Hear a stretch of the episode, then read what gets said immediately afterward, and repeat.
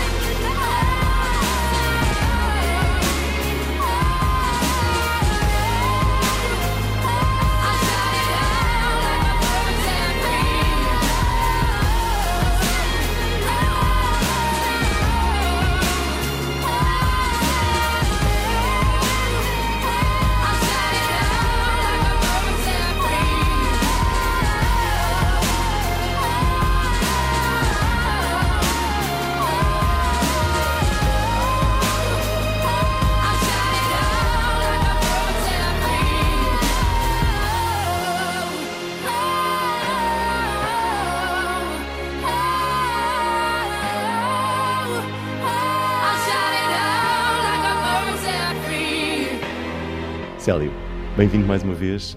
Ah, Explica-me porquê ah, a CIA, porque o Bird Set Free. porque ao longo da, da, da música podemos ver que o, o sujeito lírico evolui. uh, no sentido em primeiro ele não consegue cantar e depois há algo há um processo de transformação dentro dele que permite que ele cante, que ele solte a voz.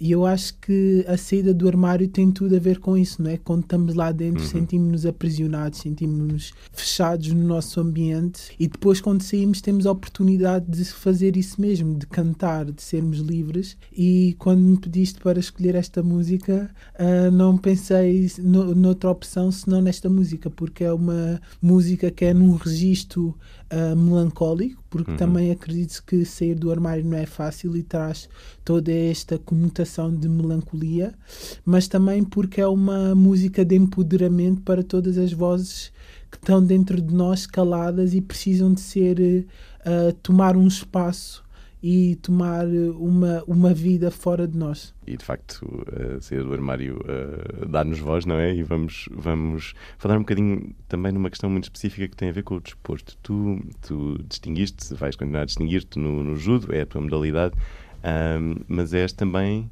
a primeira figura do desporto uh, em Portugal uh, a assumir-se, uh, seja como lésbica, gay, bissexual. Portanto, há aqui uma, um primeiro momento, um momento que é um momento também, também histórico. Tu, quando fizeste, no fundo, esta saída do armário, que foi numa entrevista ao, ao Jornal Record, que é um jornal desportivo, pensaste também nisso?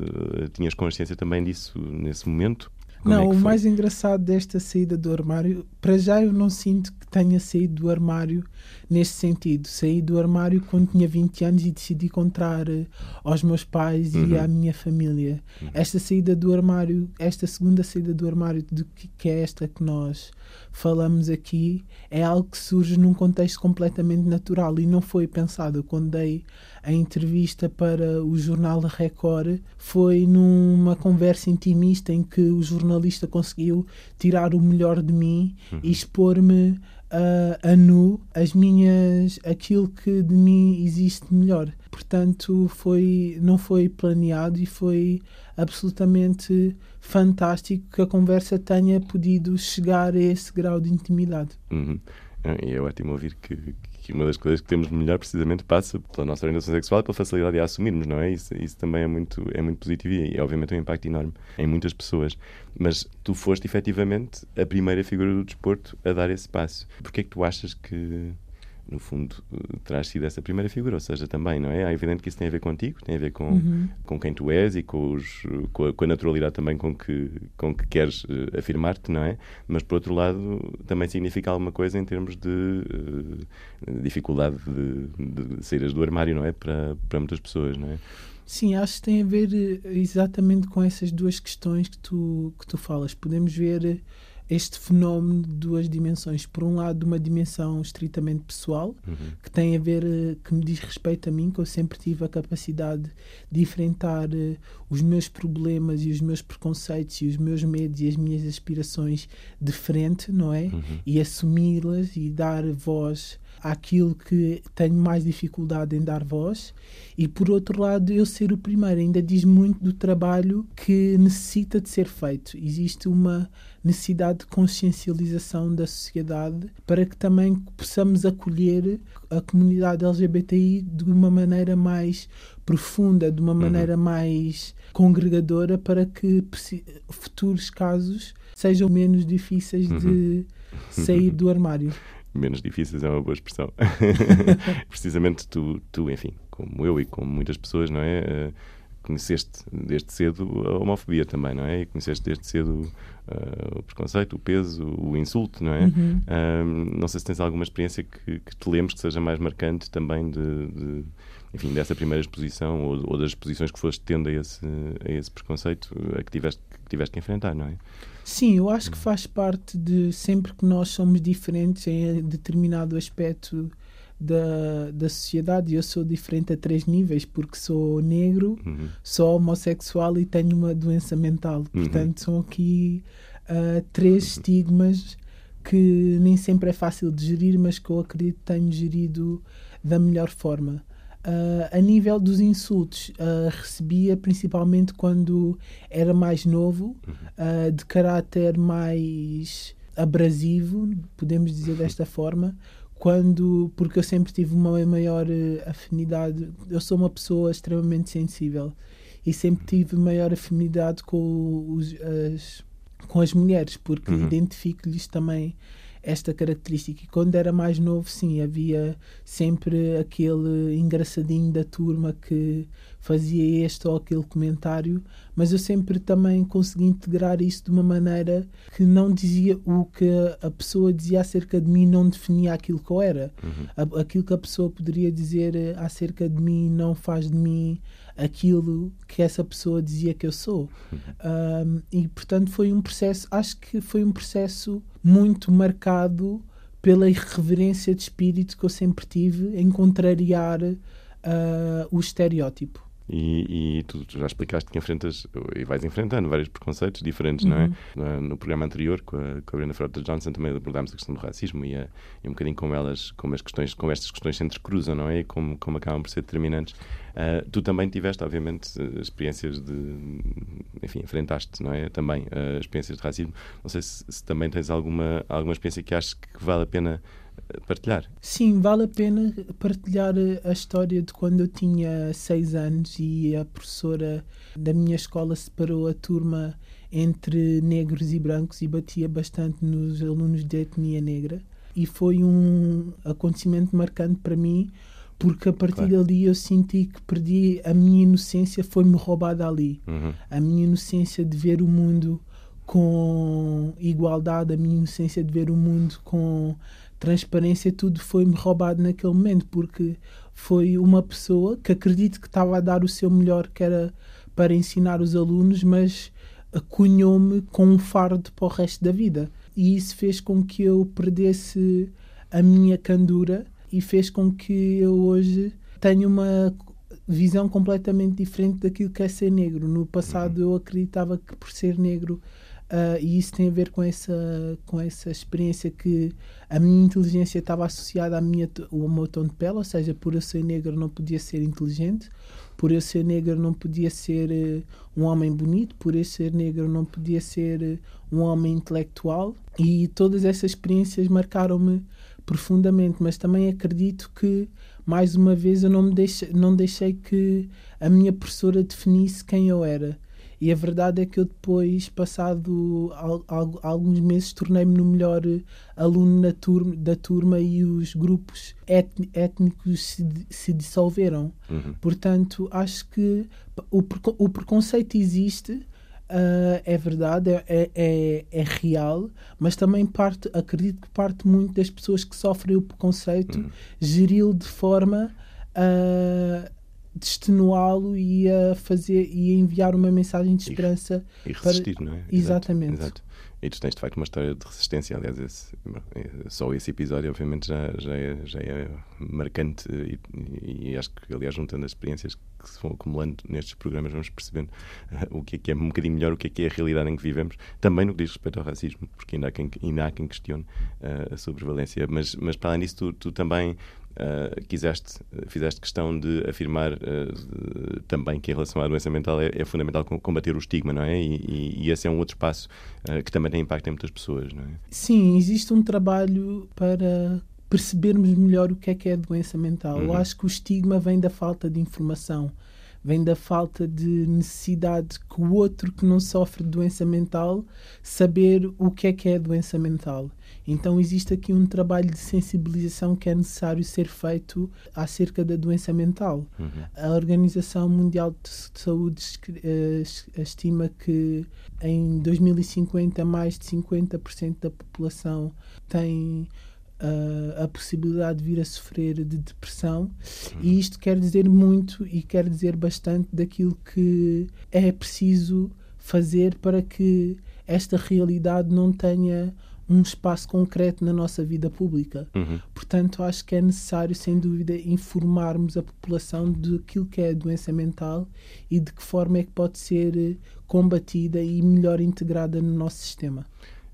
No meu caso em particular, tu de qualquer maneira fazes, fizeste nessa entrevista ao Record, não é? Essa é uma, uma relação, ou uma relação possível uh, entre as experiências da, da discriminação e, e, a própria doença mental. Ou seja, tens consciência, obviamente, também desta, deste, do peso de, de, social, não é? E de como isso também uh, nos pode afetar em termos de, de de funcionamento, de bem-estar, não é? Uhum. E, de, uh, e, acho que essa mensagem uh, é uma mensagem importante, mas também me leva a outra pergunta, que é de onde, onde é que vem a tua força? Porque tu tiveste que precisamente resistir face a, a, muitas discriminações e continuas a fazê-lo e, e, a afirmar de uma forma sistemática e, e, e cada vez mais empoderada, para usar a, a, palavra que usaste também inicialmente. Uh, como é que encontras essa força? Eu tenho duas fontes de força que para mim são uh, inabaláveis. Primeiro, uhum. tenho a minha família, que é onde eu me sinto bem, ao perto das pessoas de quem eu confio, são aquelas pessoas em que eu, eu posso ser verdadeiramente eu e saber que sou aceita. Uhum. E por outro lado, tenho as minhas origens, o meu bairro social, uhum. o meu clube de, de judo, o meu mestre a minha psicóloga, tudo, tudo questões, tudo que foi o meu início, de onde eu uhum. bebi, de onde eu fui feliz, tudo que me traz boas sensações, as minhas origens. Uh, o casamento dos meus pais para mim é fundamental porque são 48 anos de amor, 48 anos de respeito, 48 anos de resistência aos demais uh, problemas. Os meus pais vieram de Angola Uh, na guerra de na guerra colonial portanto uhum. vieram para Portugal sem nada e tiveram uma vida bastante difícil cá que é para conseguir uh, criar os meus seis irmãos. E portanto eu sinto que a mensagem que a minha família me dá é precisamente essa é nas minhas origens é onde está a minha força porque isso é algo que nenhum de nós lá em casa nega. Eu sou do bairro social e sempre tive imenso orgulho em dizê-lo. Uhum eu sou negro e sempre tive imenso orgulho em dizê-lo. Eu sou homossexual e até determinado ponto da minha vida também tenho orgulho em assumi-lo. Uhum. Eu faço, tenho uma doença mental e não há nenhum problema. Uhum. Portanto, tudo o que são as minhas origens, tudo é que tudo que faz parte de mim, eu integro numa experiência que faz com que eu tenha força e por outro lado eu consigo ultrapassar as dificuldades que são colocadas no dia a dia. E, e, e, essa, e essa a tua família, que é uma família uh, grande, uhum. uh, como disseste, uh, tem, tem desde, desde o início, no fundo, dar esse apoio. Ou seja, tu sentiste, não, não sentiste necessidade de fazer trabalho com a tua família também. Ou seja, foi mesmo um acolhimento imediato que sentiste quando fizeste o teu, o teu coming out enquanto, enquanto gay, especificamente, não é? Pois foi um, sentiste esse apoio imediato ou foi um trabalho também que fizeram em conjunto? Não, foi um trabalho, foi algo que aconteceu naturalmente. Uhum. Lembro-me do dia em que eu contei à minha mãe que estava um dia uh, de particular calor e eu sentei-me assim na cama uh, e chamei a minha mãe ao, teu, ao meu quarto e contei-lhe uh, que era gay e houve logo nela uma expressão, um, um um semblante de acolhimento. Ela disse-me que só estava à espera do momento em que eu lhe ia contar. E acho que isso diz muito do, uhum. do amor que a minha mãe sente por mim e é o amor que eu também sinto espelhado na minha família, uhum. que é um amor de profundo respeito, porque ela respeitou até ao fim a minha condição e só quando eu tomo o movimento de lhe contar é que ela partilha esta reflexão que ela já tinha feito comigo. Acho que diz muito do amor. Eu sou cristão uhum. e acho que este é exatamente o amor que Jesus Cristo fala. Fala de um amor que é aconchegante, fala de um amor que respeita a condição e a, e a vivência do outro. Portanto, sinto-me uhum. bastante agradecido a Deus por todas as bênçãos que ele, por todas as bênçãos que ele me tem dado e por uh, essencialmente uh, na minha família respeitarem quem eu sou e como eu sou. Uhum. Bom, menciona precisamente a, a, a religião, eu aproveito para, para, te perguntar, porque, porque julgo que há, que há várias pessoas que, que se colocam também essa questão, não é? Uh, sendo, sendo gay, como é, que, como é que conciliamos, no fundo, isso com uma eventual religião que possa ter posições oficiais até de, não aprovação de, uh, enfim, do casamento de pessoas do mesmo sexo, da parentalidade por pessoas do mesmo sexo, esse tipo de, de, uhum. de questões, não é? Tu, tu, sentes de certeza também, de alguma maneira, essa tensão, mas gostava de perceber um bocadinho como é que, como é que a resolves, não é? Como é que... Sim, eu sinto essa tensão, mas eu acredito que por ser cristão e ser gay, eu sou o movimento, eu sou o motor que pode conduzir uh, a mudanças dentro da igreja. Há uhum. muitas coisas com as quais eu não concordo na igreja, mas sinto que se eu, se eu se me afastar da igreja, a igreja torna-se menos, torna-se mais empobrecida, porque perde um elemento de que pensa diferente e que pode levar como motor uh, à, à, à diferença e ao desenvolvimento da igreja. Acho que é bastante importante fazermos dois tipos de separação: a separação entre a espiritualidade uhum. e a religião. Exato porque eu utilizo a religião como uma forma de estar próximo de Deus, como uma forma de estar próximo do uhum. amor que celebra Jesus Cristo. E a religião, a, a, religião é feita pelos homens, a religião tem esta conotação. E ao ser feita por homens, é normal que tenha as suas contradições, é normal que tenha a sua burocracia. E, e, é normal que a, a, a, religião também poderá ser dogmática em alguns aspectos. Mas eu resolvo essa tensão com o amor de Deus, porque Deus veio para hum. todas as pessoas, Deus veio para qualquer ser humano que tenha a que escolha a sua liberdade para amá-lo acima de todas as coisas.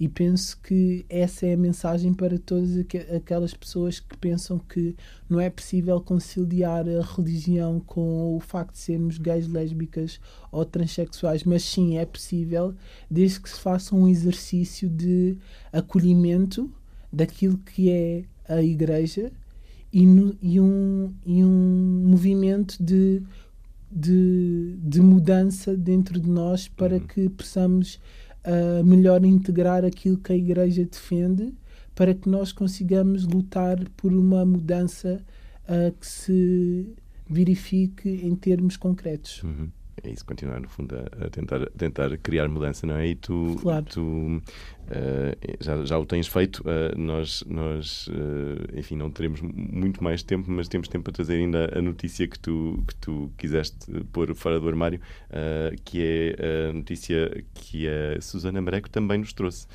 que tem a ver com o atentado terrorista e crime de ódio, não é? Que aconteceu em Orlando sim, já em 2016.